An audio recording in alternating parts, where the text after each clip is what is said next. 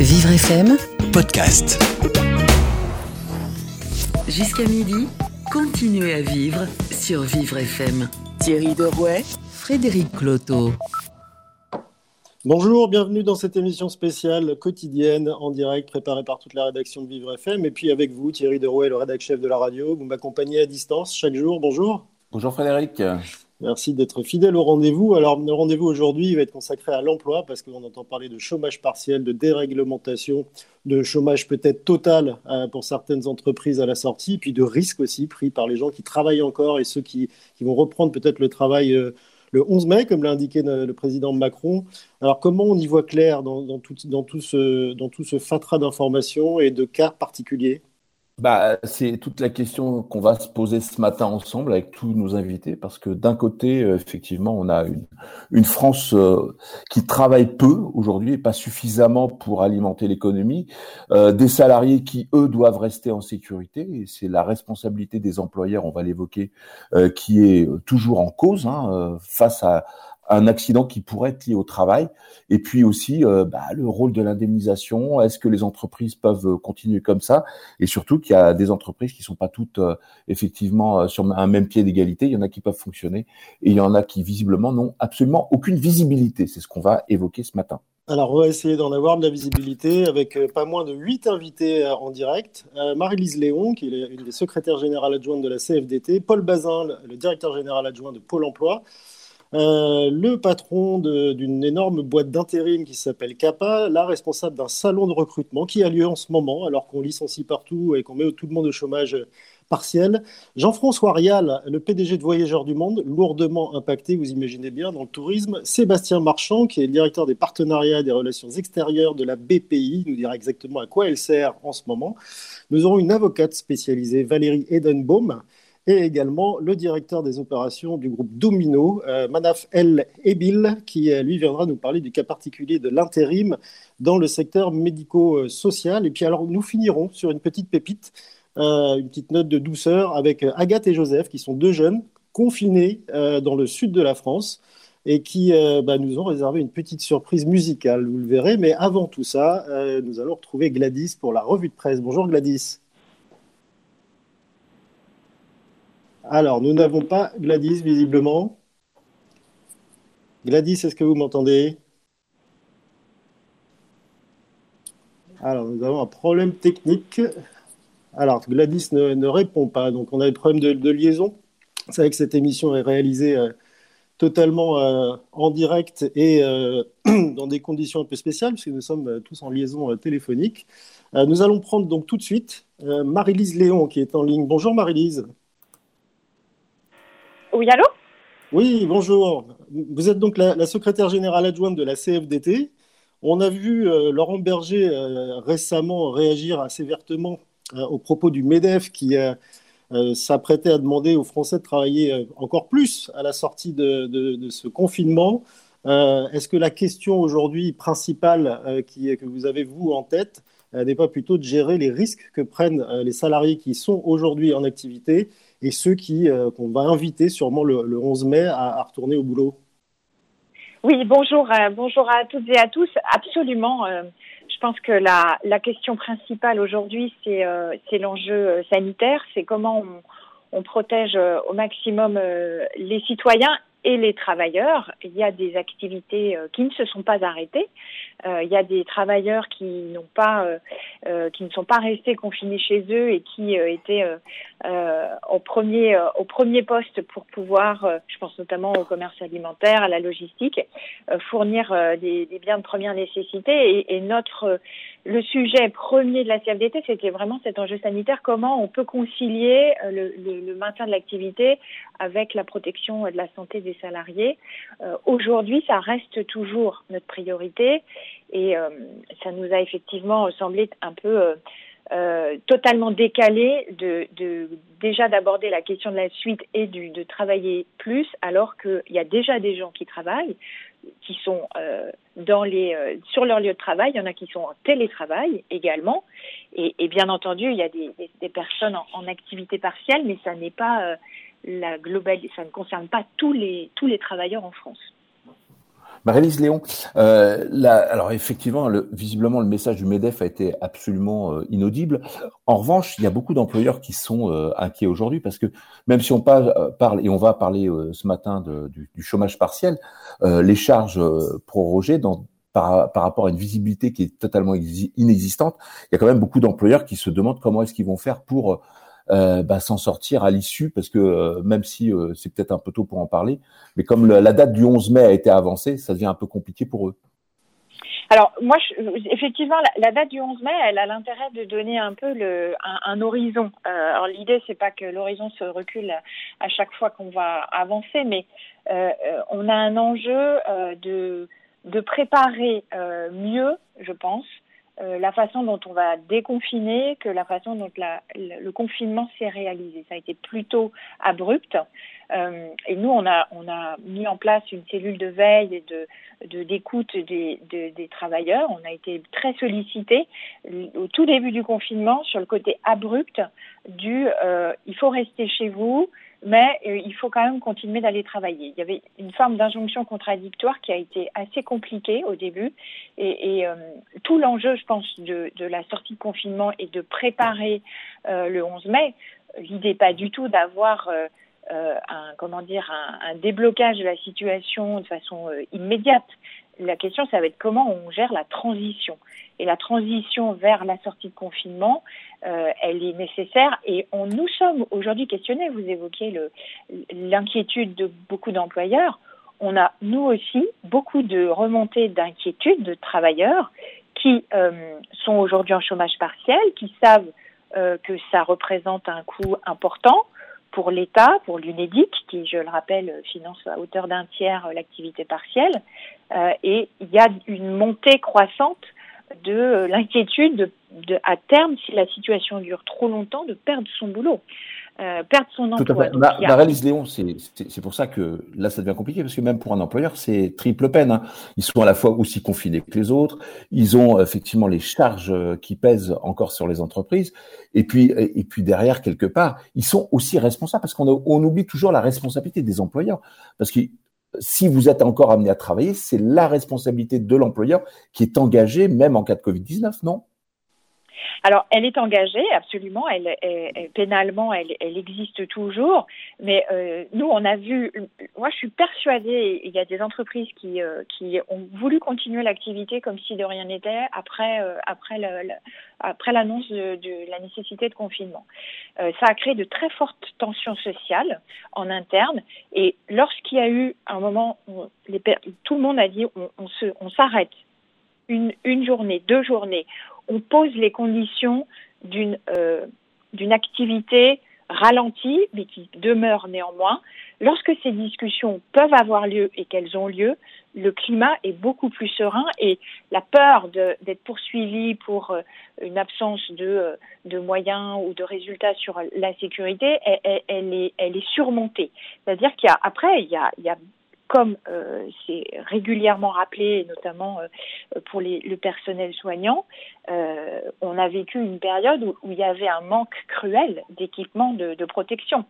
Euh, néanmoins, il y a des activités qui ont pu être maintenues euh, avec des, des aménagements du temps de travail, de l'organisation du travail, des équipes qui étaient moins nombreuses, qui se croisaient selon des modalités différentes de ce qui pouvait être pensé ou ce qui pouvait être fait habituellement. Et, du coup, c'est, ça n'est pas qu'une question. je pense que le, patronat, les employeurs ne peuvent pas non plus entièrement se réfugier derrière cette question de la responsabilité. Euh, s'il y a un moment, un dialogue qui était possible et qui s'est fait, euh, il, y avait, il y avait des possibilités d'organiser le travail de façon intelligente pour ne pas que et, des activités qui ne se sont pas déroulées comme ça pu elles pouvaient fonctionner avant euh, elles ont pu être euh, aménagées et euh, un minimum d'activités qui étaient qui, ont pu être maintenues. Mais justement, Marie-Lise Léon, quand on est la plus grosse, la plus grande représentation syndicale en France, ce qui est le, cas de la CFDT, comment on arrive à trouver le point d'équilibre entre ce besoin de protection des salariés, qui est bien évident, et, et celui aussi de, relancer l'activité économique, parce qu'il y a un risque de virus, mais ensuite il y a un risque, comme vous l'avez souligné, de chômage total pour pas mal d'entre eux. Alors, je, pense que ça se gère dans le temps et le propre de la gestion de crise, c'est d'ajuster, d'adapter de, au fur et à mesure du, de, euh, de l'évolution de la crise sanitaire également, euh, et, et, de pouvoir. Euh, la solution, euh, de notre point de vue, c'est de pouvoir avoir du dialogue social, et, euh, et, et bien entendu que euh, il y, a, des situations et des activités, je pense notamment au commerce alimentaire ou euh, des personnes euh, dans les magasins, dans la mise en rayon, dans les, les services de, qui assurent la, la, propreté, la sécurité de, de, ces magasins de distribution, les personnes en caisse. il y avait impérativement besoin de mettre en place des barrières euh, de protection, des, euh, des protocoles de euh, d'entrée, de sortie des clients. Il y a des magasins dans lesquels ça s'est, des enseignes notamment, dans lesquels ça s'est extrêmement bien passé dès le début, dans d'autres où c'était pas considéré comme un sujet. Et à partir du moment où il y a pu y avoir du dialogue euh, social, euh, les, les, choses ont pu se, se dénouer. Ça repose beaucoup. Euh, euh, moi, je pense qu'on ne peut pas avoir de reprise d'activité si les salariés n'ont pas confiance dans euh, le cadre dans lequel ils vont retourner au travail. Euh, c'est, on est dans un contexte qui est extrêmement euh, anxiogène. Euh, ça touche le travail, ça touche également le hors travail. on est tous, on connaît tous de près ou de loin des personnes qui ont été contaminées, qui ont été malades, qui sont dans des états parfois extrêmement critiques, voire qui sont décédés. Donc, il, faut, il faut prendre toutes ces dimensions et et, accepter que les choses puissent évoluer au fur et à mesure et qu'on soit véritablement dans une question de la transition. Il faut vraiment accompagner cette transition et ne pas euh, et accepter de ne pas savoir comment euh, euh, le, le, le mois de mai va se dérouler, le mois de juin ou le mois de juillet. Les choses marie euh, le cas par exemple d'Amazon, est-ce que c'est un problème justement de négociation sociale? Parce que d'un côté, on a, euh, on a tous entendu les publicités d'Amazon qui se veut rassurantes, et de l'autre côté, des alertes notamment qui remontent par euh, justement votre organisation syndicale sur les conditions de travail qui, où visiblement les conditions de sécurité ne sont pas assurées. Alors avec Amazon, euh, il y, a eu effectivement plusieurs euh, plusieurs sujets. Euh, le principal sujet, c'est que dès, la période de confinement, la, direction n'a pas voulu entendre que les conditions de, les conditions de travail devaient être aménagées. Il y a eu un double discours de la direction qui ne voulait pas dialoguer en interne et qui expliquait au pouvoir public, au gouvernement, à l'inspection du travail que tout se passait dans le meilleur des mondes. Voilà. Donc euh, c'est exactement le, le, le, cas flagrant d'une absence de dialogue ou d'un dialogue totalement biaisé euh, avec des déclarations euh, où euh, ils, ils, affirmaient euh, n'être concentrés que sur euh, du commerce euh, euh, dit essentiel, alors que les salariés en interne savaient très bien que l'activité était maintenue sur tout type, tout type de vente. Voilà, donc là, pour le coup, nous, on a fait notre boulot d'alerte. on a des points réguliers avec le ministère du Travail. Toutes les semaines, on fait remonter les cas problématiques. on donne les noms des entreprises qui ne jouent pas le jeu vous parlez d'Amazon qui a mis en danger les, les salariés euh, d'un point de vue de la sécurité. Euh, on a aussi des cas de fraude au chômage partiel, des entreprises qui, euh, qui se déclarent en chômage partiel et qui demandent à leurs salariés de travailler en, en télétravail. Voilà, à, propos, à propos de dialogue, Marie-Lise Léon, à propos de dialogue, est-ce que vous êtes, euh, ce sera notre dernière question, est-ce que vous êtes euh, étroitement associé aux travaux du gouvernement pour la procédure de déconfinement? Alors à ce stade, euh, on n'a pas eu de, de, réunion de travail, donc on, va voir comment. Nous, nous, sommes demandeurs. Je pense qu'on ne peut pas euh, laisser le et le gouvernement ne peut ne, ne peut pas euh, seul euh, décider. On, la, la, la, question, cette cette euh, comment dire pardon euh, cette transition vers le la sortie de, confinement. Euh, ça doit se faire de façon concertée puisque je pense que tout au long de la crise, les gouvernements s'est rendu compte de l'utilité des organisations syndicales pour faire remonter là où ça pouvait bien se passer et là où il y avait des gros problèmes. Euh, nous espérons que ça puisse être largement partagé par toutes les organisations syndicales et patronales et que ça fasse l'objet à la fois d'une préparation, en tout cas qu'on puisse nous exprimer notre vision des choses, et puis que ça fasse l'objet d'ajustements réguliers pour pouvoir répondre aux, aux problèmes réels que rencontrent à la fois les, salariés et les entreprises. Bon, ben on espère que vous serez euh, entendu. Marie-Lise Léon, secrétaire générale adjointe de la CFDT. Merci d'avoir été avec nous ce matin en direct sur Vivre FM. Merci, au revoir. Vous écoutez Continuez à vivre sur Vivre FM. Thierry Derouet, Frédéric Cloteau. Alors, notre réalisateur préféré, Morgane, m'a signalé qu'on avait enfin remis la main sur, euh, sur Gladys. Bonjour Gladys. Bonjour Frédéric, bonjour à ah, tous et désolé pour cette liaison euh, malencontreuse de tout à l'heure. C'est absolument pas de, votre faute. Alors hier, un jour pour jour, c'était euh, l'emblématique cathédrale de Notre-Dame de Paris euh, qui partait en fumée. Et le Parisien aujourd'hui revient sur ce terrible incendie qui est raconté par la, la maire de Paris, Anne Hidalgo.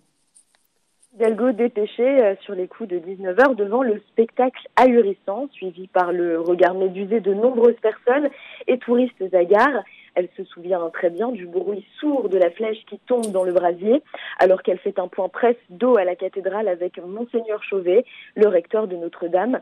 Elle avait vu la fumée de son bureau de l'hôtel de ville et passera une bonne partie de la nuit entre le poste de commandement et le parvis de la ville, nous dit le Parisien. Le lendemain de la catastrophe, elle annonçait que 50 millions d'euros de la capitale pour la reconstruction de cet édifice religieux. Alors comment Anne Hidalgo a-t-elle vécu cette nuit d'horreur? Vous le découvrez dans l'édition du Parisien. La Croix, quant à elle, fait un, dossier spécial, un an de Notre-Dame de Paris, un récit de l'incendie qui a ravagé la, cathédrale, symbole des catholiques. Euh, il y a dedans une interview de monseigneur Michel Aupetit, l'archevêque de Paris, et on nous donne également des nouvelles de ce chantier hors norme pour la reconstruire un an après. Oui, et on précise aussi que ce soir devait avoir lieu un spectacle musical pour commémorer ce triste anniversaire sur le parvis de l'hôtel de ville.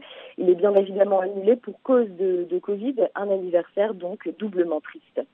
C'est sûr qu'il n'y aura pas de, spectacle ce soir. Alors, pas forcément une meilleure nouvelle non plus. Une distanciation sociale serait nécessaire jusqu'en 2022. Qu'est-ce que c'est que cette histoire, Gladys? Cette histoire, elle nous vient des chercheurs d'Harvard et c'est la Libre Belgique qui nous en parle ce matin. L'étude a été publiée mardi et effectivement, on évoque l'idée de plusieurs périodes de distanciation sociale pour empêcher que le nouveau coronavirus n'engorge les hôpitaux et les malades aux États-Unis. Les chercheurs sont partis du postulat que la maladie causée par le virus serait saisonnière, comme des coronavirus qu'on contracterait l'hiver, qui développeraient des rhumes.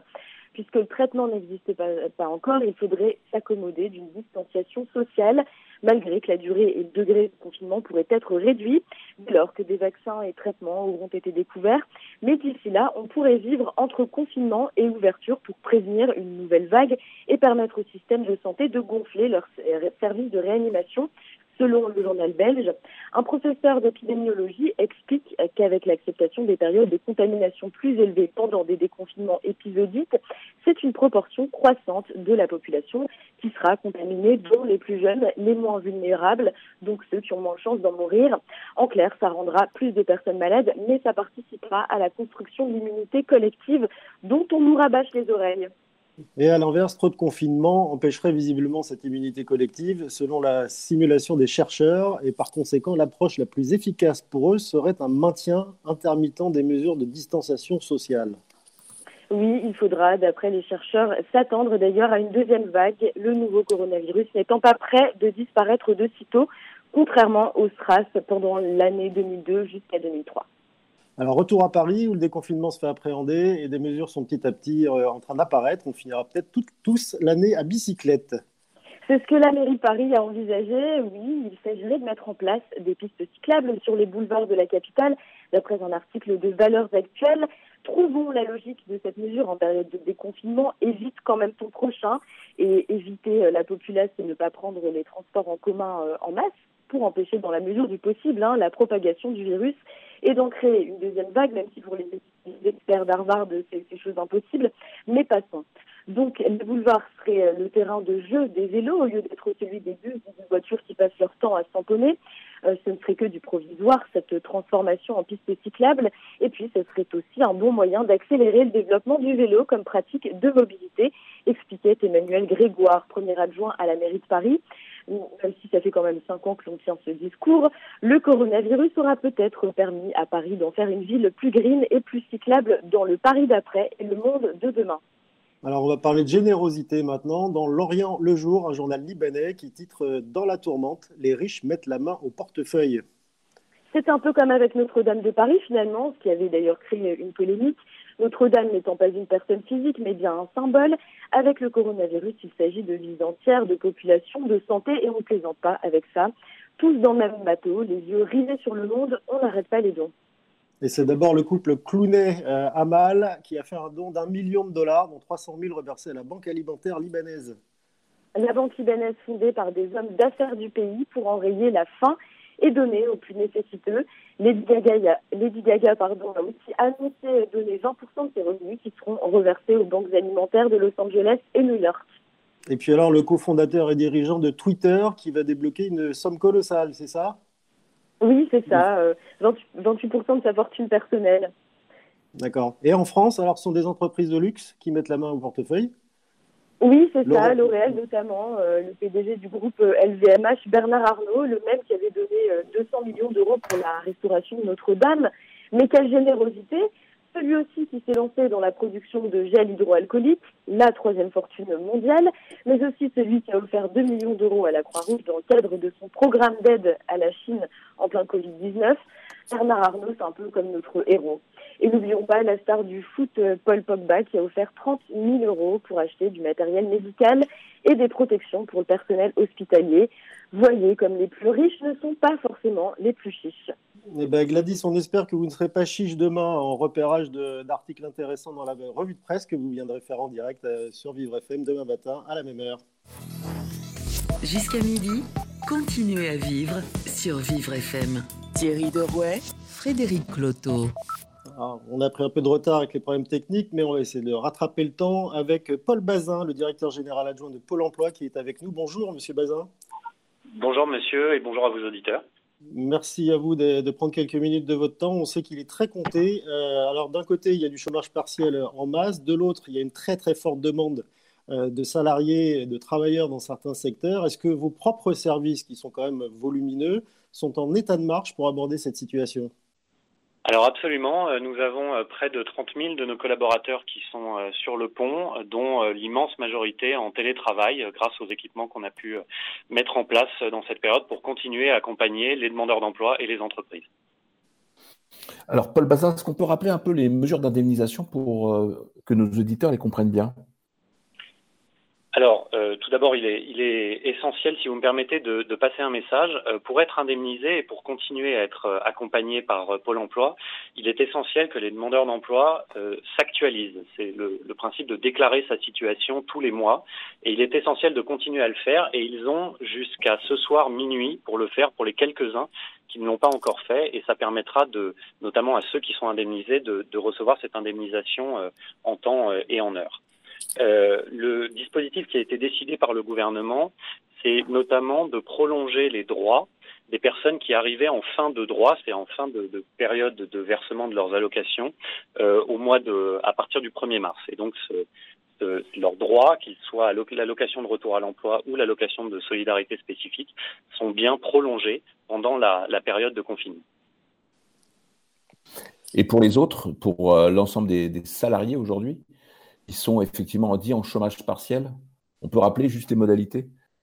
Alors, euh, le, donc le, chômage partiel, euh, le, salarié n'a pas de, de, démarche particulière à faire, c'est donc son employeur qui euh, demande, fait une demande d'activité de, partielle euh, sur euh, sur un site qui est activitépartielle.emploi.gouv.fr euh, et peut se rapprocher des services de la direction du travail de son de son département pour être accompagné dans cette démarche. Et ça permet en fait à l'employeur de et aux salariés de conserver le, le contrat de travail malgré la diminution de l'activité, ce qui permet notamment de maintenir des salariés en condition de préparer la reprise et de reprendre l'activité, en, notamment en fin de période de confinement, de maintenir les compétences puisqu'on peut également continuer à se former pendant la période d'activité partielle. Alors on continue à se former, Paul Bazin, vous nous dites chez Pôle Emploi, mais est-ce que Pôle Emploi continue aussi d'exercer son activité première, qui est de trouver du travail à des demandeurs d'emploi en ce moment, alors que tout le monde met ses équipes au chômage partiel alors absolument. Euh, tout d'abord, il faut savoir qu'il y a des, des offres d'emploi dans la période. Euh, à la demande du gouvernement, euh, euh Pôle Emploi a bâti un, un, site internet qui est mobilisationemploi.gouv.fr, euh, sur lequel vous avez, euh, à l'heure où je vous parle, environ 12 000 offres dans des secteurs qui cherchent absolument à recruter dans la période, notamment dans le domaine de la, de la santé, de l'agriculture, de l'agroalimentaire, de, de l'aide sociale, etc. Donc il y a bien des, des offres d'emploi à, saisir dans la période tous les demandeurs d'emploi peuvent continuer à être accompagnés par leurs conseillers référents, qu'ils peuvent joindre euh, notamment euh, par mail. Euh, ils peuvent retrouver le mail de leur conseiller dans, l'application mobile Mon Espace ou sur leur espace sur pôle emploi.fr. Et pour ceux qui ne sont pas à l'aise avec le numérique, ils peuvent composer le 3949 pour pouvoir continuer à être accompagnés par, par leurs conseillers. Alors Paul Bazin, en ce moment, les mesures qui ont été prises, c'est un petit peu le gel des activités. Les, charges patronales vont devoir être versées, elles sont simplement repoussées. On a un taux de chômage aujourd'hui qui était euh, qui avoisine encore 8,6% de la population. Est-ce qu'on craint pas qu'à l'issue du 11 mai, justement, ce taux s'aggrave? Parce qu'on sait que c'est quelque, c'est quelque chose qui touche à peu près tous les pays du monde et est-ce que nous, au fin de compte, on n'est pas en première ligne face à un risque de voir remonter brutalement ce chômage? Alors, il, est trop tôt pour euh, pour dire euh, si le si le chômage remontera euh, fortement en, raison de la crise. notamment, le, dispositif d'activité partielle doit doit permettre de de stabiliser les choses et d'éviter une, crise trop trop profonde. Euh, néanmoins, il est nécessaire de, s'y préparer et donc donc Pôle Emploi travaille notamment à un, ensemble de, mesures pour préparer les demandeurs d'emploi à, euh, la reprise. Je pense notamment au fait de se former à distance, euh, ce qui permet en fait de, se réorienter ou de développer des nouvelles compétences. Et nous avons lancé euh, la semaine dernière 150 formations à distance qui sont totalement gratuites et, rémunérées euh, et qui peuvent permettre à des demandeurs d'emploi de se préparer à reprendre des emplois euh, une fois la une fois la période de confinement euh, passée, y compris à changer d'orientation professionnelle dans la période pour anticiper bah, de, le fait de s'inscrire dans des secteurs qui seront plus dynamiques que d'autres dans la dans la période à venir. Paul Bazin, 12 000 offres, vous nous disiez, qui sont euh, actives. Est-ce qu'aujourd'hui, euh, vous n'avez pas de réaction des, candidats euh, potentiels disant qu'ils n'ont pas du tout envie de retourner travailler en ce moment, vu les conditions sanitaires et les risques que ça représente pour eux? Alors c'est normal d'être préoccupé de cette question naturellement. Euh, ce qui est fait aujourd'hui par Pôle Emploi, c'est que chaque fois qu'une offre est déposée sur euh, sur cette plateforme euh, ou d'ailleurs sur pôle emploi.fr, les conseillers Pôle Emploi recontactent l'entreprise pour s'assurer que l'entreprise euh, est bien consciente des euh, obligations sanitaires qui doivent être respectées dans la période pour protéger les, les candidats futurs euh, futurs salariés et l'entreprise euh, bien lorsqu'elle dépose une offre bien affirme qu'elle est consciente de ces conditions sanitaires et qu'elle qu'elle entend bien les respecter pour les salariés ce qui permet derrière de, de rassurer les candidats et de leur indiquer que l'entreprise eh bien fera tout son possible et le maximum pour protéger la santé de ses salariés. Merci beaucoup Paul Bazin, directeur général adjoint de Pôle Emploi, d'avoir apporté ces, ces précisions en direct ce matin à l'antenne de Vivre FM. Alerte coronavirus. Si vous avez de la toux et de la fièvre, vous êtes peut-être malade. Dans ce cas, restez chez vous. Limitez les contacts avec d'autres personnes. Appelez votre médecin. La maladie guérit en général en quelques jours avec du repos, mais si les signes s'aggravent, que vous avez des difficultés importantes à respirer et que vous êtes essoufflé, appelez le 15 immédiatement. Plus d'informations sur gouvernement.fr. Ceci est un message du ministère chargé de la Santé et de Santé publique France. Jusqu'à midi, continuez à vivre sur Vivre FM. Thierry Derouet, Frédéric Cloteau. On retrouve maintenant Kevin Oba qui est totalement confiné et donc il est conscient de, de, sa condition de salarié protégé en ce moment. Euh, c'est Kevin Oba. Vous nous faites encore euh, le tour des réseaux sociaux et vous allez commencer par ce qui se passe toujours un petit peu aux États-Unis dans les services de santé, c'est ça? C'est ça, on commence donc par les États-Unis, comme vous l'avez dit. Les médecins américains regorgent d'idées pour dédramatiser la situation sanitaire dans laquelle nous sommes. Hier, je vous parlais d'un anesthésiste américain qui dansait sur l'application TikTok. Aujourd'hui, c'est un autre médecin qui fait parler de lui. Robertino Rodriguez travaille dans un service Covid dans la ville de San Diego. Et comme ses collègues, il porte évidemment un masque et tout un arsenal de protection contact des patients. Un cadre de travail assez anxiogène hein, pour les patients atteints de coronavirus pour rassurer les malades et surtout pour conserver le lien d'humanité et de bienveillance qu'il y a normalement entre soignants et patients. Le docteur Rodriguez a eu l'idée de coller sa photo sur sa blouse de protection, son image, enfin une image de son visage avec un large sourire, histoire que ses patients sachent à quoi il ressemble et qu'ils sachent également qu'ils ont un médecin bienveillant à leur côté. Sur Instagram, Robertino Rodriguez a publié le fruit de son imagination, sa fameuse photo collée à sa combinaison de travail et plus de 40 000 personnes ont liké euh, la publication. Évidemment, d'autres médecins américains ont immédiatement épousé le concept. Désormais, ils sont aux côtés de leurs patients, masques sur le visage et grands sourires collés sur leur torse. Voilà. Alors en Biélorussie, les tribunes de stade de foot, elles se remplissent mais sans supporters. Oui, c'est ça. Des tribunes qui se remplissent sans supporters. Ils veulent des supporters coûte que coûte, quitte à avoir des supporters en carton.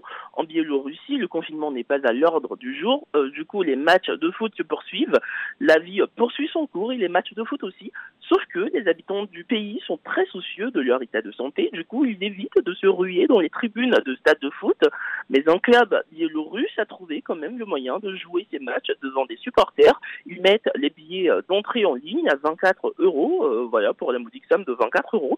Vous achetez un billet, vous avez euh, votre figure imprimée sur un carton, carton que le club dépose sur, sur un siège du stade, et voilà, vous assistez, ou du moins votre photo assiste au match.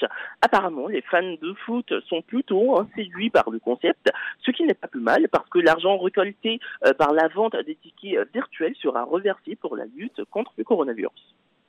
Alors pendant ce confinement, les nerfs sont souvent à vif, mais plus pour longtemps grâce à une ancienne star du X.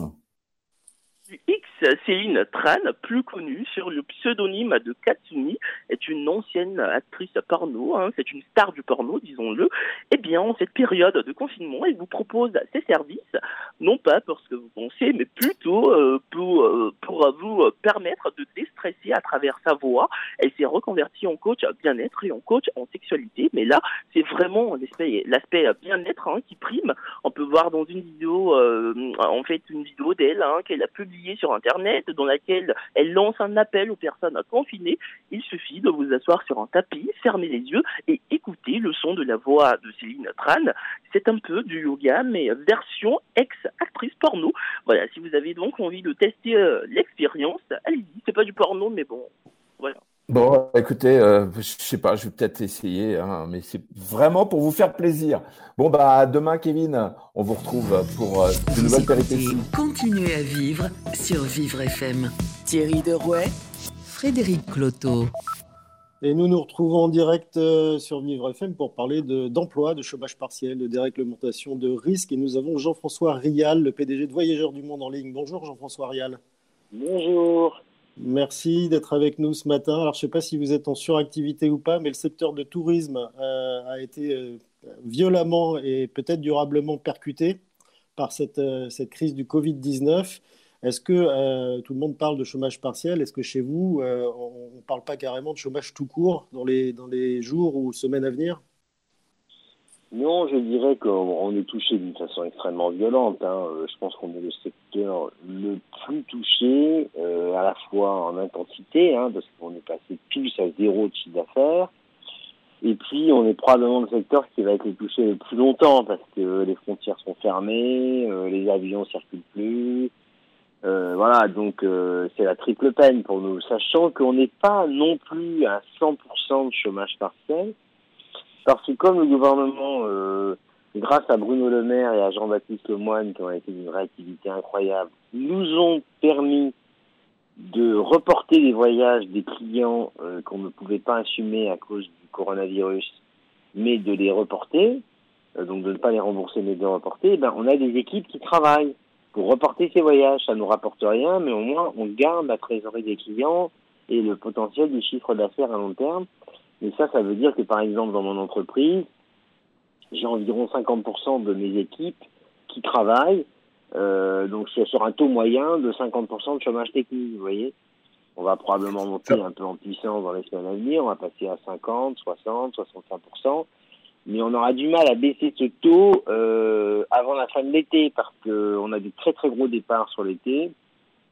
Et si on peut espérer faire partir les voyages en Europe, on sait très bien que les voyages en long courrier ne partiront pas. Jean-François Rial, vous n'avez pas l'impression de piloter un peu à vue? Parce que là, il y a beaucoup d'incertitudes qui pèsent sur votre activité. Je ne sais plus, vous pouvez peut-être rappeler le nombre de salariés que vous avez. Est-ce que vous n'avez pas des inquiétudes là-dessus, sur le maintien de l'emploi? Écoutez, euh, j'ai pas trop d'inquiétudes euh, parce qu'on est une entreprise extrêmement solide euh, et rentable, donc on peut, on pouvait encaisser une certaine baisse de chiffre d'affaires. Euh, dans notre cas particulier, on est 1200 salariés, euh, dont à peu près 300 dans le reste du monde euh, et 900 en France. on avait des coûts annuels très importants, mais on les a baissés d'environ 25 à 30% parce qu'on a senti le coût venir depuis le début février. Donc on s'est mis en position euh, favorable, on a licencié personne, mais bien sûr on a coupé tous les budgets marketing, tous les budgets édition, tous les contrats courts, tous les coûts inutiles. Et comme on était une entreprise assez rentable, on avait probablement un peu de gras, vous voyez, on n'était pas comme certaines entreprises qui sont à l'os. Donc ça nous a permis de faire pas mal d'économies.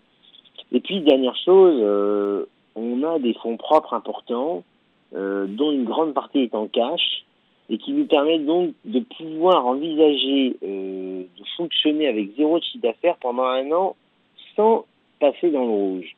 Et en trésorerie, on pourrait probablement tenir deux ans. Alors ça, c'est miraculeux, hein, quasiment miraculeux, Jean-François Rial. Euh, vous nous disiez que vous aviez du gras, euh, d'autres pas. Est-ce que ça veut dire que pour vous, ça va, être, ça va représenter une opportunité peut-être de, de, rachat ou de reprise de, de compétences?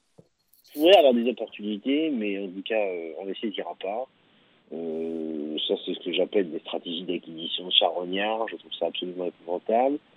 Par ailleurs, j'ai plutôt envie de ne pas forcément, dans cette période-là, trop grandir, mais plutôt euh, nous mettre en mode hérisson, euh, en mode euh, plus petit, parce que quand on sera sorti de cette crise, on ne sait pas dans combien de temps, le pouvoir d'achat sera touché, euh, les dettes vont exploser, donc les impôts vont forcément monter, tout le monde devra faire des efforts, que ce soit les salariés, l'entreprise, les États, ça va pas être facile. Donc, euh, je dirais que non, il y a, je suis très inquiet pour un certain nombre de mes confrères qui vont pouvoir tenir un certain temps, mais pas éternellement. Certes, le gouvernement a pris des mesures incroyablement favorables aux entreprises, mais je pense que pour notre secteur à nous, qui est sur, sur, surexposé, euh, il va falloir prendre des mesures complémentaires. J'ai vu que les hôtels-restaurants venaient d'obtenir euh, l'exonération des charges sociales. C'est très très bien, c'est justifié pour eux complètement, parce qu'ils sont à zéro de chiffre d'affaires. Mais je dirais que nous, on est non seulement à zéro de chiffre d'affaires, mais qu'en plus, ça va durer plus longtemps qu'eux. Donc euh, j'espère que, que le gouvernement nous entendra pour pouvoir nous aussi bénéficier de cette exonération des charges sociales parce que le problème il est très simple, c'est que si, si, les entreprises du voyage font faillite, euh, alors qu'elles sont saines, ben, ça coûtera encore plus cher à l'État demain parce qu'il devra payer des chemins euh, et, et, ne pas rentrer de, de, de, recettes fiscales et sociales des entreprises qui tournaient. Quoi. Jean-François Rial, est-ce que vous voyez le monde du voyage changer demain? Parce qu'on parle beaucoup du monde d'après, et vous, vous l'envisagez comment? Alors, j'ai écrit une note euh, pour Terra Nova à la demande de Thierry Pêche qui va sortir vendredi sur ce sujet. Euh, je vous la résumerai en trois points. Euh, la première phase, c'est actuellement, elle va être longue, cette première phase, parce qu'il faut régler la problématique des frontières et de la distribution du virus et de la prise d'avion. Donc je vois pas du tout, moi, ça s'arrêter dans trois mois. Euh, par miracle à la fin de l'été euh, et probablement euh, en 2021. Et dans cette phase-là, il va pas se passer grand-chose. Euh, les voyages vont fonctionner de façon extrêmement ralentie sur quelques pays, éventuellement quelques groupes de pays qui auraient qui auraient éradiqué le virus et qui fermeraient leurs frontières tous ensemble au même pays. ça peut être des pays européens, mais ça peut être d'autres pays, etc. On peut aussi imaginer que dans cette phase intermédiaire, vous ayez des passeports sanitaires, c'est-à-dire que vous puissiez démontrer que vous êtes immunisé et que donc vous n'allez pas contaminer un pays, un peu comme un carnet de vaccination, et que vous pouvez donc aller dans un pays qui refuse des étrangers dont on n'est pas sûr qu'ils ne sont pas porteurs du virus. Bon, tout ça, c'est la phase intermédiaire. Qu'est-ce qui se passera quand ça reprendra? Dans un an, dans six mois, dans un an et demi? Je ne crois pas que les consommateurs euh, vont euh, devenir euh, des consommateurs plus responsables, plus écologistes à court terme dans le voyage. Je n'y crois pas beaucoup. Je pense même qu'il y aura une certaine frénésie d'appétence du voyage, comme avant, euh, pour rattraper le temps perdu. Néanmoins, je crois qu'à long terme, le voyage changera. Mais il ne changera pas à cause de ses consommateurs. Il changera parce que progressivement, les citoyens des États émetteurs de touristes, qui sont les citoyens des pays riches, hein, c'est-à-dire euh, l'Allemagne, l'Angleterre, la France, les États-Unis, vont progressivement mettre au pouvoir euh, des politiques qui seront plus écologistes et qui donc euh, mettront en place des politiques qui feront payer au juste prix des conséquences qu'on a sur la nature, que ce soit le CO2, la biodiversité, etc., etc. Et donc, par exemple, mettre une taxe carbone généralisée à 50 euros la tonne et non pas à 1 ou 2 euros la tonne qui n'a strictement aucun effet, c'est absolument pas impossible. Mettre des taxes sur la biodiversité, mettre des taxes sur les épandages, etc., etc. Et donc, forcément, les prix du voyage, comme ceux de l'agriculture, vont être modifiés.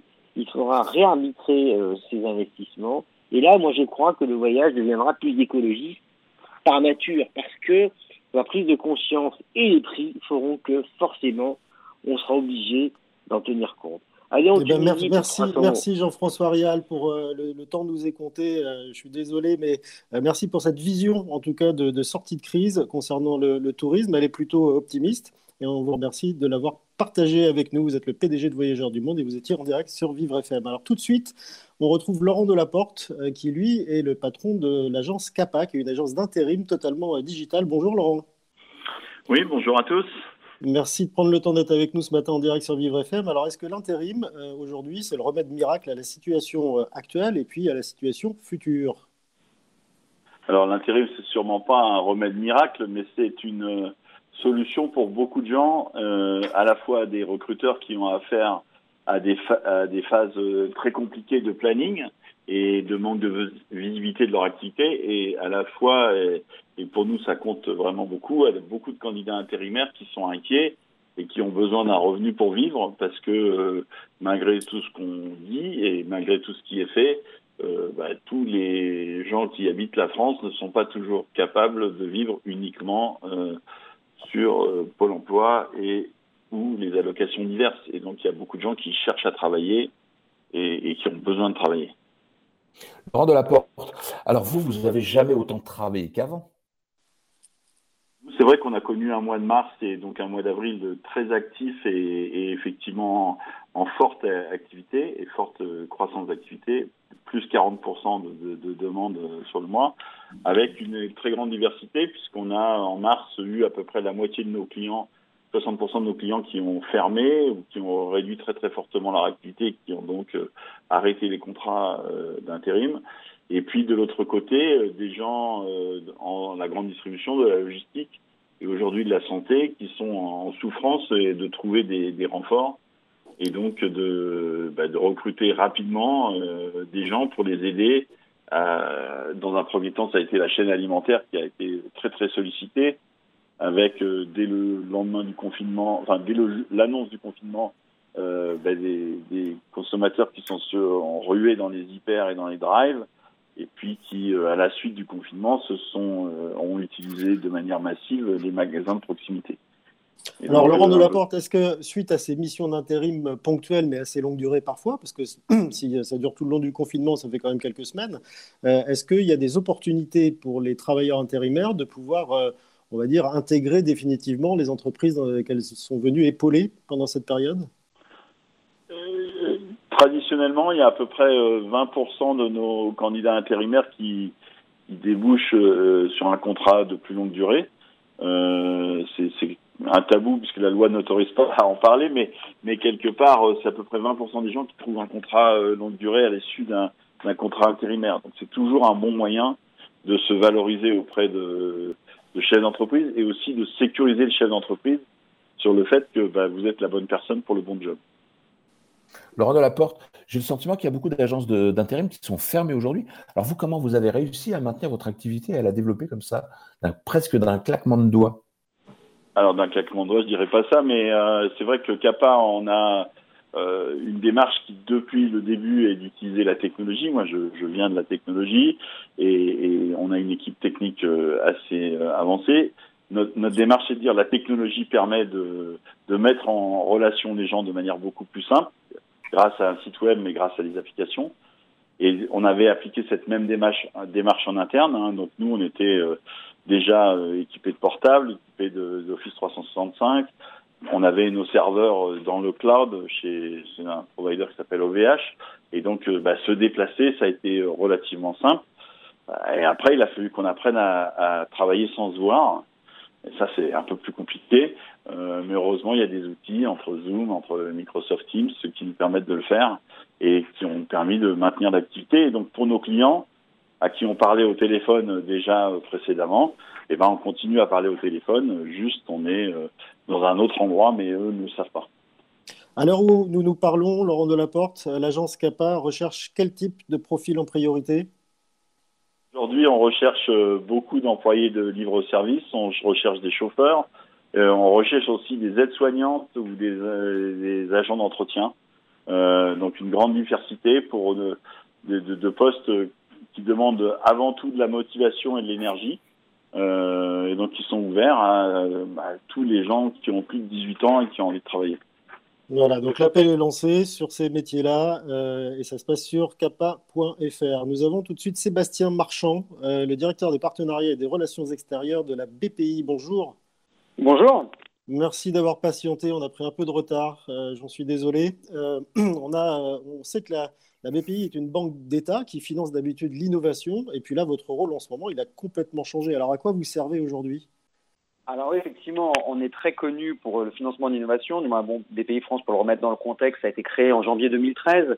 Donc on est la banque publique d'investissement, comme on l'indique. Euh, on offre notre soutien en matière de financement, alors généralement aux entreprises innovantes, mais surtout aux TPE et aux PME, sans distinction de secteur ou d'activité. C'est vraiment le, le, gros de notre sujet. Et aujourd'hui, on sert euh, en relais euh, de l'État à financer un petit peu les besoins de trésorerie des sociétés. On est un peu comme, on s'est présenté un peu comme les urgentistes de la banque dès les annonces du président pour venir en soutien aux entreprises et les aider dans leurs besoins de fonds de roulement. Sébastien Marchand, votre soutien se concrétise sous quelle forme? Ce sont des prêts? C'est de la prise de participation? Alors, on a effectivement, alors ce sont, sont des prêts, hein, ce sont des prêts, des prêts de trésorerie euh, que l'on fait dans la grande partie avec euh, les acteurs du réseau bancaire qui sont nos partenaires, et ça c'est important de le souligner. Aujourd'hui, on a on a déployé ce qu'on appelle le prêt garanti par l'État, le PGE. Euh, aujourd'hui, à date, avec nos partenaires bancaires, hein, il y a 150 000 prêts qui ont déjà été consentis pour un total de 22 milliards d'euros. Euh, sachant qu'il y a, ça a été fait par les, les 14 000 agences bancaires qui sont en ce moment en train d'instruire euh, tous les dossiers. Et ils sont à peu près en train d'instruire un montant de 40 milliards d'euros de demandes. Euh, donc ça matérialise un petit peu ce que Nicolas Dufour, notre directeur général, avait annoncé comme un pont aérien de cash qui a été lancé depuis bah, le, 15 mars, le 15 mars dernier. Quoi. Et, et c'est un dispositif qui est en train de monter en puissance avec plus de 20 000 demandes par jour. Mais Sébastien Marchand, vous, vous dites que vous êtes l'urgentiste de, la banque, vous parlez de sommes qui sont faramineuses. Est-ce que la BPI avait anticipé en termes de réserve cette capacité d'intervention Puisque les urgentistes, on sait, euh, ils ont eux du mal à trouver des masques. Est-ce que vous, vous aviez des réserves d'argent? Pas du tout. Alors, euh, effectivement, ça c'est un dispositif. Nous, on vient euh, et on travaille avec l'État, le ministère des Finances euh, sur ce sujet. Euh, mais non, non, ça n'a pas été anticipé. C'est des sommes qui ont été débloquées aujourd'hui par l'État pour ce prêt garanti par l'État. Encore une fois, BPI France n'est que l'opérateur aujourd'hui pour le compte de l'État de, de, de, ces sommes et avec en, en, partenaire les agences bancaires et les réseaux bancaires. aujourd'hui, effectivement, ça a été planifié pour une durée de 3-4 mois pour venir en aide aux sociétés qui ont besoin de trésorerie, dont l'activité s'est arrêtée d'un seul coup, et c'était une décision qui n'a pas été une décision business, mais une décision administrative, et c'est pour ça qu'on se doit de leur venir en aide. Et aujourd'hui, on leur permet donc de recouvrir leurs besoins en fonds de roulement pour une durée de 3 mois ou 25% en fait de leur chiffre d'affaires. Sébastien Marchand, est-ce que vous ne craignez pas quand même des défections parce que c'est quand même beaucoup d'argent qui sont sortis des caisses et beaucoup d'entreprises fragilisées? Ah, euh, alors ça, effectivement, euh, c'est quelque chose que, l'on devra voir. Encore une fois, l'État garantit 90% des prêts qui sont accordés, donc euh, les, les 10 autres pourcents restant à charge des, réseaux bancaires.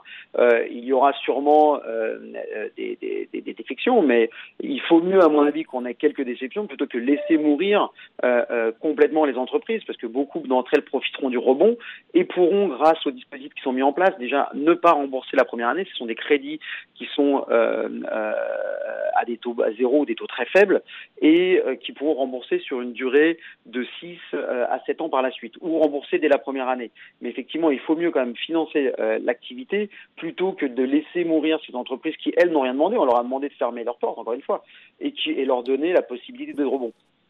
Alors, il y a certaines entreprises qui se sont quand même manifestées pour dire qu'elles n'avaient pas eu ces fameux, ces fameux prêts relais. Euh, vous avez pris des, mesures pour assurer que, que ça aille jusqu'au bout et pour toutes les entreprises? Alors, est-ce qu'effectivement toutes les entreprises ne, peuvent en bénéficier Après, effectivement, il y a des questions de notation. Euh, les entreprises les mieux notées et celles qui sont notamment notées jusqu'à 5 euh, euh, bénéficient d'une manière quasi automatique de leur prêt. Après, effectivement, c'est une décision du réseau bancaire et de leur chargé d'affaires bancaire.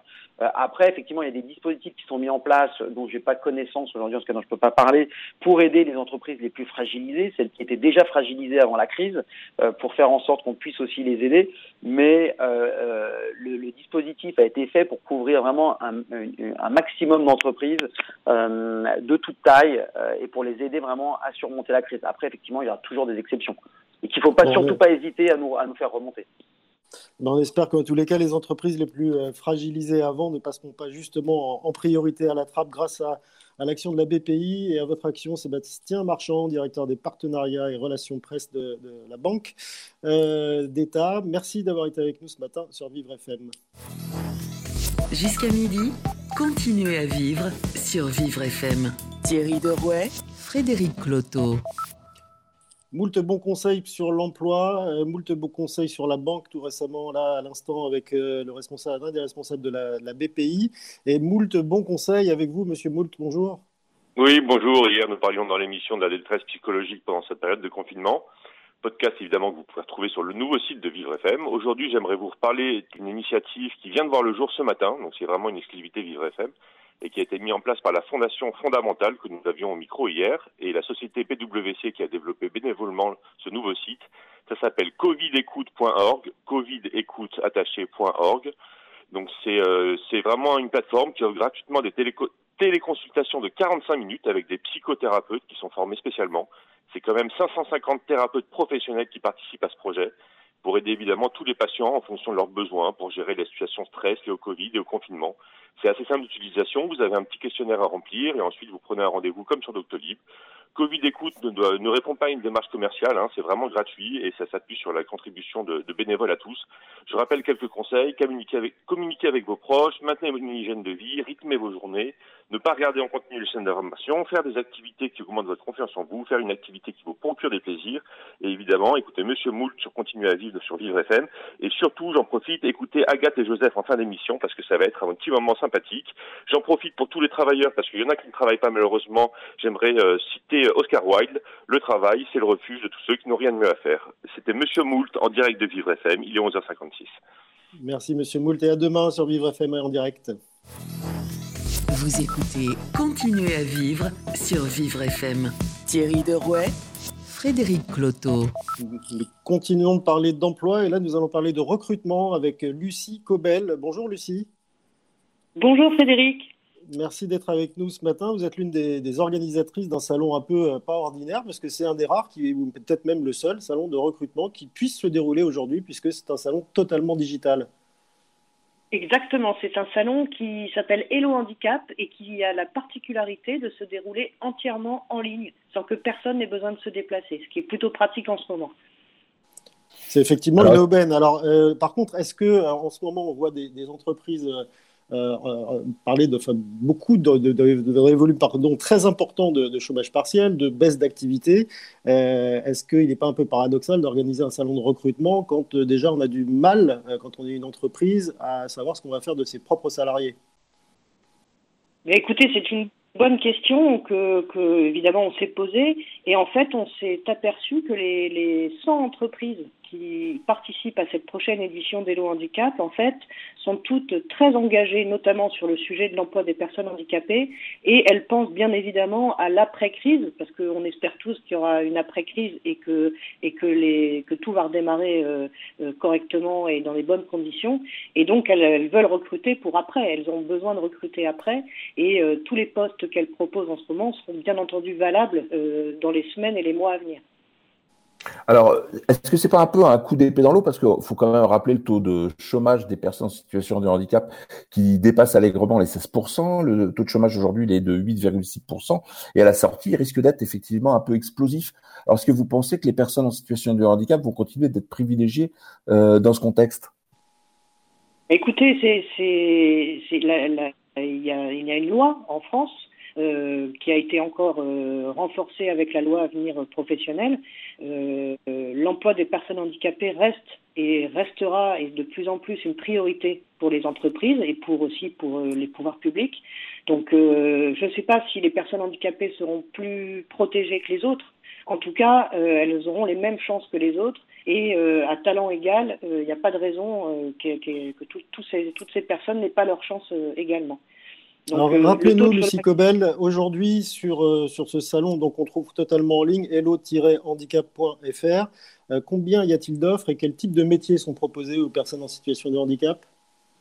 Alors, sur cette édition, on a plus de 20 000 offres qui sont à pourvoir dans toute la France, dans tous les types de métiers, euh, tous les types de secteurs d'activité, dans toute la France bien évidemment, dans toutes les régions, et vraiment pour tous les profils. Ça va euh, de, de, en dessous du bac jusqu'à bac plus 5 et au-dessus, euh, des métiers aussi bien techniques, informatiques, vente. Il y en a vraiment pour tout le monde. C'est des milliers d'opportunités à saisir. Les entreprises qui participent attendent les candidats.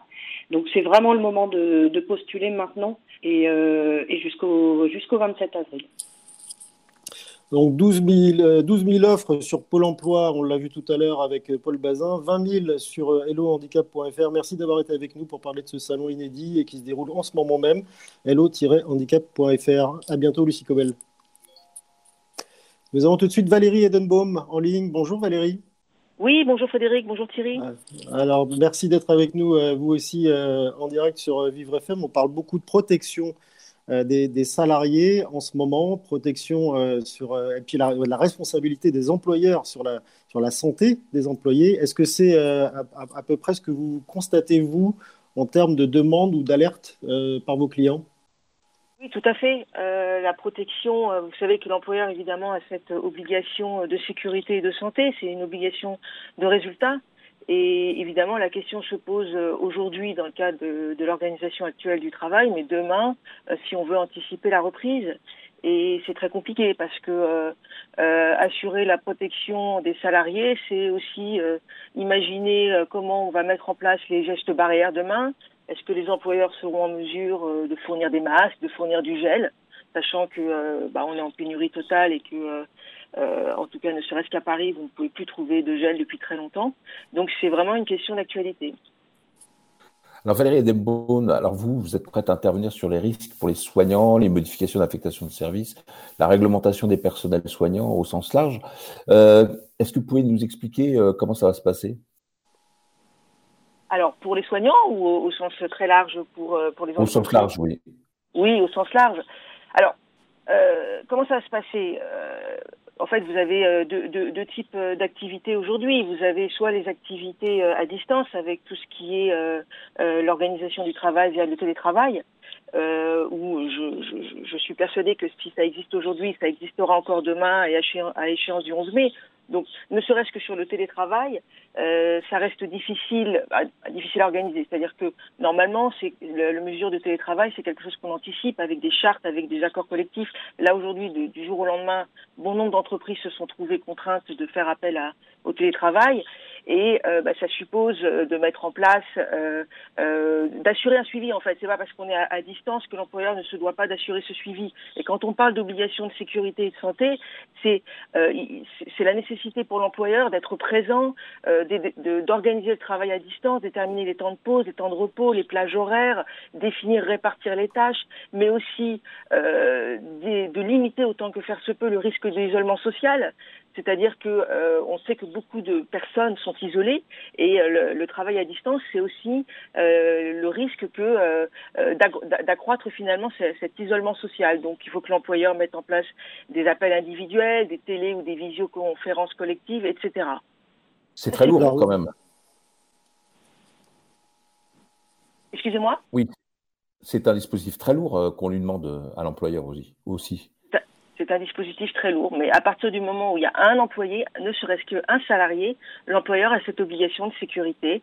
Et donc, euh, euh, ce n'est pas parce qu'encore une fois, on est en télétravail qu'on ne doit pas s'assurer de, de, la santé et du bien-être des salariés. Donc, c'est lourd, mais c'est euh, la condition pour maintenir l'activité et de la condition pour maintenir les salariés en, en forme, si je puis dire on, parle, de télétravail, Valérie Edenbaum. Votre spécialité, c'est quand même d'être au service, euh, d'être avocate au, service des, centres médico-sociaux. Là-dedans, il y a aussi les EHPAD. On sait qu'ils ont pris feu. Euh, est-ce qu'il n'y a pas des, situations euh, assez explosives que vous devez gérer en termes de droit du travail et notamment de droit de retrait? Alors, euh, bien évidemment, euh, les situations sont assez explosives puisque, euh, comme tous les établissements de santé, ils ont dû faire face. bon, enfin, l'actualité nous, nous, nous, permet de, de, découvrir ce qui se passe. la question qui s'est évidemment posée dans un premier temps, c'était le droit de retrait. Alors, il faut savoir que le droit de retrait suppose tout de même la présence d'un danger grave et imminent euh, et d'une manière générale, pour tous ces établissements de santé, euh, on sait que euh, bah, finalement c'est le quotidien de ces établissements hein, et il y a la, nécessité d'assurer la continuité du service public. Donc le danger grave et imminent, le droit de retrait, n'a pas été mis en œuvre et de toute façon aurait pu être rejeté, mais n'a pas été mis en œuvre. On sait aujourd'hui que tous les personnels ont pu, ont, fait ce qu'il fallait pour euh, être présents. Après, oui, on a manqué de salariés, on a manqué de personnel. Euh, les, dispositifs mis en place par le gouvernement ont permis de réorganiser les services, de faire en sorte qu'on on, augmente les capacités d'accueil autant que faire se peut, qu'on assure une certaine mobilité entre les personnels, qu'on puisse accroître le temps de travail avec effectivement euh, des temps de travail qui ont pu euh, être euh, accordés au-delà donc de, des durées légales, donc avec beaucoup d'heures supplémentaires qui ont été accomplies. Voilà, grâce aux mesures mises en place par le gouvernement, on a pu mettre assurer autant que faire se peut la continuité du service. C'était pas sans difficulté. Et le rôle des organisations syndicales, est-ce qu'il s'est renforcé selon vous? Alors, il s'est renforcé. Euh, il faut savoir que d'une manière générale, les représentants du personnel ont pu continuer à exercer leur mission, hein, puisqu'on a permis euh, d'organiser des, euh, les consultations euh, via, via des visioconférences. Donc, oui, ils se sont, pour moi, les syndicats, les, les organisations syndicales ont joué leur rôle euh, et ont souhaité effectivement être présents un petit peu euh, partout sur tous les sites. Alors ça a posé des difficultés parce que d'un côté on dit aux employeurs faites en sorte de euh, diminuer euh, les, les euh, comment dire les parcours, les déplacements des salariés, mais d'un autre côté, il a fallu que les organisations syndicales puissent se déplacer, aillent au devant des salariés, puissent discuter avec tout le monde. Donc oui, pour moi, les organisations syndicales ont eu leur rôle à jouer et l'expérience prouve qu'elles l'ont joué. Dernière question, Valérie Edenbaum. On sait que dans les centres médico-sociaux, euh, dans, ces, activités-là, il y a beaucoup de solidarité entre les soignants et puis du coup de la, flexibilité. Ça veut dire que les uns peuvent être amenés à aller exercer un autre métier auprès des autres. Euh, d'un étage à l'autre sur des disciplines différentes. Euh, ça se gère aussi, ça, en termes de droit du travail, où vous laissez tout ouvert avec, des employeurs qui, qui font ce qu'ils veulent? Alors, ils font ce qu'ils veulent encore une fois, hein, euh, le, gouvernement a pris les mesures, euh, a pris un certain nombre de mesures en la matière, en, permettant et en encourageant euh, cette flexibilité. après, demain, il faudra que on puisse un petit peu rendre des comptes, on vérifie un petit peu ce qu'il en est en termes de temps de travail. demain, il va falloir rémunérer comme il se doit ces personnes pour tous les services qu'ils ont accomplis pendant cette période. Donc, disons que il y a énormément de bienveillance euh, et de solidarité entre, le, entre, oui, entre tous les salariés. Donc pour l'instant, ça fonctionne. Euh, demain, en fait, euh, oui, je pense qu'il va falloir euh, qu'on puisse euh, remettre à plat tout le dispositif et vérifier un petit peu ce qui est dû aux uns et aux autres en termes de temps de travail, en termes de rémunération, parce qu'on augmente le temps de travail, mais il va falloir à un moment donné donner les, les, les justes rémunérations liées à cet accroissement du temps de travail. Donc on fera les comptes à la fin, c'est ce que vous nous dites euh, Valérie Edenbaum. Merci d'avoir été avec nous en direct euh, sur Vivre FM euh, au titre d'avocate spécialisée, notamment dans le médico-social et dans le droit du travail. comme vous l'avez entendu, il y a des sonnettes qui résonnent. Bah, ce sont tout simplement les sonnettes de chez nous, puisque nous travaillons de chez nous. Donc désolé pour les, les sons intempestifs que vous avez eus dans les oreilles. Tout de suite, nous avons Manaf El Ebil. Bonjour. Bonjour tout le monde. Merci beaucoup d'être en ligne avec nous. Alors vous, vous êtes le directeur des opérations du groupe Domino, groupe Domino, qui est un autre groupe d'intérim. Hein. On a reçu euh, Laurent Delaporte de, du groupe CAPA tout à l'heure, mais Domino a une spécialité, c'est justement ce fameux médico-social. Alors, est-ce qu'aujourd'hui, euh, avec le, besoin de soignants euh, supplémentaires, vous êtes en surchauffe? Alors, bah, le groupe Domino, effectivement, a, trois spécialisations, trois, trois domaines d'activité. Une partie classique du travail temporaire qui, elle, souffre comme comme le, reste le reste de l'économie avec avec une chute de l'activité importante et nous avons une spécialisation très forte dans le domaine médico-social avec notre branche Domino System où là effectivement nous sommes nous sommes en surchauffe parce que nous avons plus de 4000 salariés différents intérimaires qui sont sur le terrain. Euh, nous avons plus de 1000 associations et fondations clientes qui nous sollicitent tous les jours sur, sur tous les postes pour, pour plus de 3000 établissements en surchauffe. Donc effectivement, euh, le télétravail fonctionne bien. Madame Bill, est-ce que c'est pas compliqué de trouver des intérimaires en cette période, surtout parce qu'ils ne sont pas forcément formés euh? Alors, euh, avant confinement, et les mesures, nous avions des mesures très drastiques sur le recrutement dans le domaine médico-social, parce que nous avons une obligation de vérification des qualifications et des diplômes. Euh, d'avoir des casiers judiciaires euh, numéro 3 à jour, d'avoir euh, différentes pièces administratives en bonne et due forme pour pouvoir déléguer un intérimaire. avant de le déléguer, on fait un contrôle de référence de ces différentes expériences passées avant de le proposer à nos clients parce que nous avons une obligation morale. On n'est pas sur des chaînes de production, mais nous sommes au service d'humains qui ont plus de besoins que d'autres humains. Euh, nous avons dû revoir nos procédures de recrutement euh, en télétravail, à savoir malheureusement les services de l'État ne fournissent plus le casier judiciaire depuis le 16 mars. Euh, par contre, on continue notre travail de contrôle de référence et nous continuons notre travail de, de contrôle des diplômes et des pièces justificatives parce que nous avons la chance d'avoir un partenaire, une start-up parisienne qui s'appelle Edricek, qui nous permet de contrôler les, les différentes pièces administratives de nos, de nos collaborateurs intérimaires. Alors, on, mm. voit, on voit, Madame Felebil, que le groupe Domino, euh, dont vous êtes le directeur des opérations, gère plutôt euh, strictement euh, ces recrutements. Mais du coup, toutes ces conditions de filtrage réunies vous amènent-elles à manquer en fait, de main-d'œuvre aujourd'hui? Bah, en fait, dans le secteur médico-social, nous sommes sur un secteur historiquement pénurique. Hein, comme vous le savez, on, manque d'infirmières, euh, d'aides-soignantes, euh, d'aides médico-psychologiques, d'accompagnateurs éducatifs. nous manquons euh, historiquement de, de main-d'œuvre. Aujourd'hui, nos organisations nous permettent, en fonction des agences et des régions, parce que nous sommes présents sur plus de 40 villes, de répondre à entre 70 et 99 des commandes que nous avons, à savoir que 80% de nos l'expression des besoins de nos partenaires et clients se font dans un délai très court parce qu'on nous appelle le matin pour le soir, le soir pour le lendemain. Donc nos agences sont en permanence 24 heures sur 24, mais aujourd'hui notre historique, parce que ça fait plus de 20 ans que nous sommes que nous accompagnons les établissements médico-sociaux, nous permettent de répondre euh, entre 70% et 99% des, des commandes et des demandes de nos clients.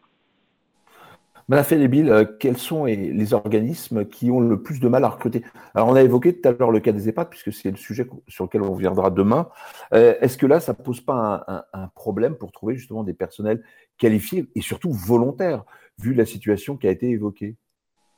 Euh, bah, Historiquement, les EHPAD ont été ensemble mal l'outil hein, de personnel pour plusieurs raisons. La première raison, c'est la juste rémunération des collaborateurs en EHPAD. Hein se rend compte aujourd'hui qu'on a plus besoin d'aides-soignantes que de footballeurs. Euh, donc, euh, donc il y a une question de rémunération, d'attractivité du, du, secteur. Mais il n'y a pas que les EHPAD qui sont en pénurie. Hein. Il y a les maisons d'accueil spécialisées pour personnes handicapées, il y a les foyers d'accueil médicalisés. Euh, on oublie aussi le secteur social parce qu'il y a tous les centres d'hébergement et réinsertion sociale pour les personnes en grande précarité qui cherchent des postes éducatifs, mais aussi des postes soignants. Euh, donc aujourd'hui, cette pénurie, elle est d'autant plus criante, mais je remarque en général un volontarisme très très très fort de nos collaborateurs intérimaires euh, qui sont euh, exemplaires sur leur engagement et sur les missions qu'ils réalisent, parce que je pense sincèrement que que nous ne sommes pas soignants ou, ou, infirmiers ou éducateurs spécialisés pour l'attrait de la rémunération, mais plutôt par vocation. Et, et donc, ils sont ils sont exemplaires, clairement. On a vu, on a quand même entendu euh, des messages forts du gouvernement et même du président de la République à ce sujet. Ce sont des métiers qui ne sont pas assez payés. Comment imaginez-vous que ça puisse se passer derrière en termes de, négociation et de revalorisation. On aura droit à une grève ensuite des soignants qui vont dire bah, nous, on a mis le coup de collier pour pas grand-chose et, euh, maintenant on veut notre, notre dû. Bah, J'espère que euh, que les employeurs du médico-social en concertation avec les services de l'État auront l'intelligence de revaloriser les différents points, les différentes carrières qui régissent ce secteur, hein, parce que comme vous devez le savoir, euh, c'est un secteur très conventionné, bien syndiqué euh, et bien représenté, et par conséquent, il y a plusieurs euh, points qui sont gelés depuis X années, et que peut-être sera le moment de se poser de se poser les questions des justes rémunérations de ses collaborateurs. Nous, malheureusement, on a une obligation d'égalité de traitement, donc nous appliquons les conventions de nos, de nos partenaires. Donc euh, ça change en fonction de la mission, de l'ancienneté, etc. Mais, euh, mais, euh, mais cette question se posera réellement, oui, après, après cette crise, parce qu'à un moment ou à un autre, il faudra, il faudra la juste rétribution. Merci Manafel Ebil, directeur des opérations du groupe Domino, groupe d'intérim spécialisé dans le médico-social, d'avoir été avec nous ce matin à l'antenne de Vivre FM et en direct évidemment par téléphone. Vous écoutez Continuez à vivre sur Vivre FM. Thierry Derouet, Frédéric Cloteau. Alors nous, nous, basculons maintenant dans l'est de la France et nous retrouvons Billy euh, pour euh, l'instant suspendu. Euh, toujours magique. Bonjour Billy. Bonjour Frédéric, bonjour Thierry. Hier, on a évoqué euh, l'impact psychologique du confinement. Euh, rebelote aujourd'hui avec le sujet de l'emploi, car manifestement les deux sont intimement liés. Moi, j'ai voulu parler aujourd'hui du travail fait maison. Même si pour beaucoup le Covid-19 est plus synonyme de télé que de travail, le télétravail bouleverse autant les habitudes du salarié que l'environnement familial. Il demande des aménagements, une organisation, des règles. À l'image de Bernard, 42 ans, célibataire et sans enfant, les cheveux aussi clairsemés que la population de son quartier, se grattant les poils du postérieur dès le réveil, c'est le ventre flasque, frémissant comme un ballot de gélatine, qu'il pianote sur son clavier, enseveli de miettes de chips. Chaque jour, il croise le fer avec sa conscience professionnelle et ses tentations obsessionnelles. Fatigué de s'esquinter les yeux sur son écran, il s'octroie des petites pauses houblonnées, la Henneken à la main, en switchant d'interface vidéo, passant du social au devoir pro. En même temps, il y a de quoi se perdre avec WhatsApp, Zoom, Angout et toutes ces applications dernière génération une concentration qui laisse à désirer et une application pour le moins brouillonne, mais qu'à cela ne tienne. Sur son bureau s'éparpille la pile de dossiers froissés de ses clients, tachés par le café de la veille. Entre deux mails, un petit aller-retour au frigo, et entre deux coups de fil, voilà qu'il s'astique le petit berlingot. De temps à autre, il lève sa carcasse de sédentaire et relève la persienne de son store pour vérifier qu'il n'est pas le seul à mollasser ça rassure toujours de scruter l'ombre d'un voisin paresseux. Et pour, à quelques encablures, Il y a Brigitte, 37 ans, mère de trois marmots braillards en plein sursaut. Elle, par contre, n'a pas eu la chance de bénéficier du télétravail. La mère Courage va passer le plus cher de son temps à s'occuper de ses rejetons turbulents. L'angoisse en bandoulière à la simple pensée des prochains mois qui n'annoncent rien de bon. Plus, plus elle essaye d'avaler la pilule, plus ses effets secondaires la lessivent. Même si elle souffle de ne plus avoir à supporter les commérages de ses collègues, les mauvaises langues de la machine à café, elle sombre dans l'impassibilité de la mélancolie. Sachant pertinemment que plus rien ne sera comme avant, elle redoute la baisse de son salaire, voire la perte de son emploi. Et ça, elle ne le supportera pas. Alors pour se consoler, elle colle ses tympans sur la cloison pour écouter les déchirantes disputes du couple d'à côté. Les murs ont des oreilles, mais le fruit du confinement est loin d'être encore mûr. Il faudrait des heures pour passer au crible les dégâts de l'épidémie. En tout cas, la toile d'araignée de la population révèle bien des malheurs au sein de l'intimité du logis. Et dans ce réseau parqué comme du bétail contaminé, tout le monde n'est pas fait de la même fibre. La population ne s'inquiète pas seulement pour sa santé, mais aussi pour son boulot, comme on a pu le constater, une problématique qui fait remuer le couteau dans la plaie béante dont souffre notre drapeau. Eh bien, votre boulot, vous le faites particulièrement bien. Billy, c'est toujours un plaisir de vous retrouver. Et euh, justement, on vous invite à revenir demain euh, dans cette émission, à peu près à la même heure. Vous écoutez Continuez à vivre sur Vivre FM. Thierry Derouet, Frédéric Cloteau.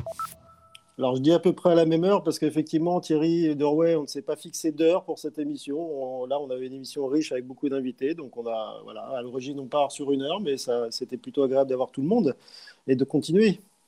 Tout à fait, et de faire le, tour du, de la question, notamment sur l'emploi. Mais demain, on va essayer d'aborder un sujet, euh, comme on l'a évoqué sur la fin, qui est celui des EHPAD et, celui de ses résidents. Alors, comment ça se passe? Comment ces centres se réorganisent? Il y a beaucoup d'initiatives qui sont prises, euh, à la fois malheureuses, à, la fois bienveillantes. Euh, on l'a vu notamment avec cette, cette anecdote où une personne âgée s'est vue avec une amende parce qu'elle visitait, on va dire, à distance une personne de sa famille. Donc c'est assez compliqué, assez tendu, et on va essayer de comprendre un peu ce qui se passe là-bas. Et on va voir si tout ça est maintenant un peu sous contrôle parce qu'on a quand même eu l'impression que c'était euh, très très flou. Mais avant demain, je vous l'avais promis en début d'émission, euh, nous avons euh, Agathe et Joseph normalement en ligne. Bonjour. Bonjour. Merci à tous les deux d'être là et puis d'être, de vous être portés volontaires pour en fait finir agréablement cette émission.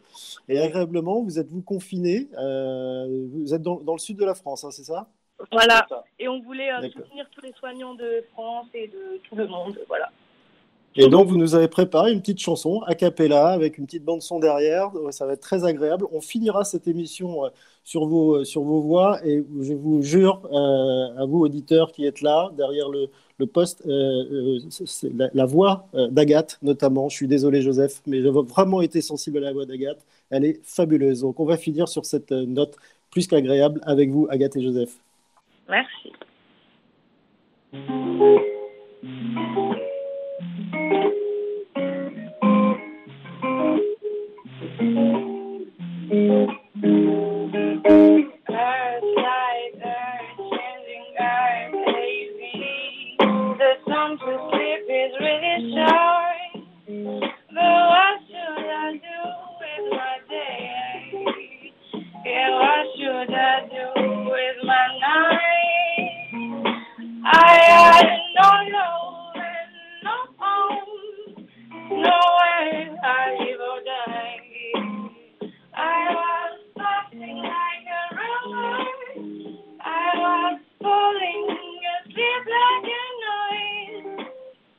Je suis dans le virage, sa mère, j'ai mon vélo tout vert, je prends direction Roder, même si j'ai l'interdiction de mon père. Je suis pas peu fier, j'ai plusieurs frères, je graille, je graille, comme si je m'appelais Homer.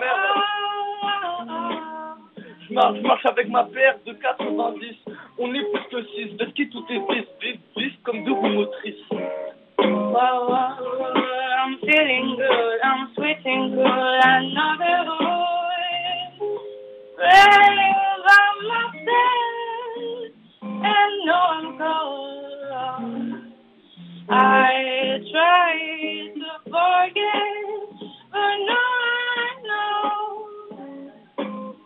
On arrive en ligne, triste, ces histoires sont factices, graille un réglisse. Je continue mon chemin, y'a le poteau qui roule un dernier joint, mais contrôleur monte. Contrôleur, qu'il veut, c'est nous démonte. Donc on lui démontre qu'il a ni tort ni raison. On lui fait goûter la résine, donc tu redescends. Et là, c'est la redescente. Là, c'est la redescente. So what should I do with my life?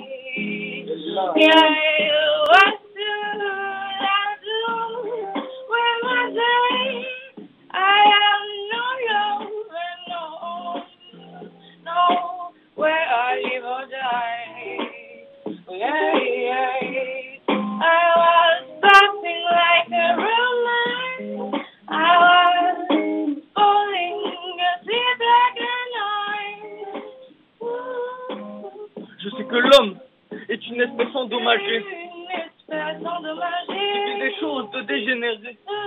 Dégénérée. Mais ma génération, un vrai poison, les mêmes pensées qu'un gros poisson.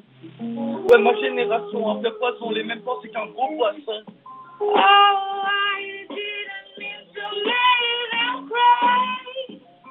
It's unknown. I can't get it Nous, ce qu'on veut, c'est le Costa, sur la côte en Costa, des 400 mes remparts, puis gravir les remparts.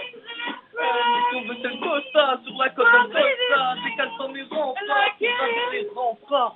I get it, baby. Pino, Agathe. Ça y est I get it. I get it, baby.